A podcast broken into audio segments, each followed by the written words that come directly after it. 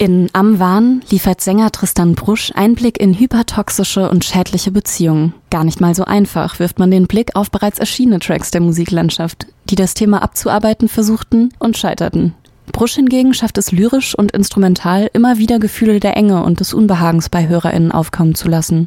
Wir sinken in eine tiefdunkle Höhle von irrsinnigen Schattenseiten der Liebe.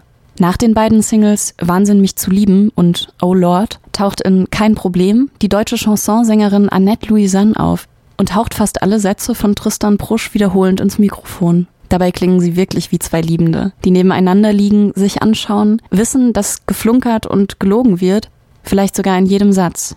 Aber schlimmer wäre, einander nicht mehr zu haben, oder?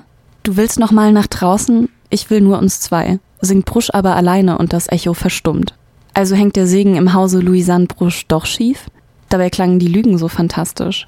In Seifenblasen verbrennt der Rausch der Liebe auf Alupapier. Aber it's better to burn out than to fade away. Oder Neil Young? Und mit Baggersee haben wir auch das bittersüßeste Lied des Albums gefunden. Sehnsucht, nostalgisches Schwelgen, in das man sich zurücksehnt, wenn die Tage und Nächte nichts anderes zulassen und der letzte Moment vielleicht schon erreicht ist. Tristan Brusch gibt in seinem dritten Studioalbum eine Idee des Endlichseins und erinnert, an welche Zeiten man sich wohl kurz vorm eigenen Tod nochmal einlässt. Vielleicht nackt mit der wichtigsten Person im Baggersee schwimmen. Was man erlebt hat, das kann einem niemand mehr nehmen und das ist ja eigentlich ein sehr tröstlicher und versöhnlicher Gedanke.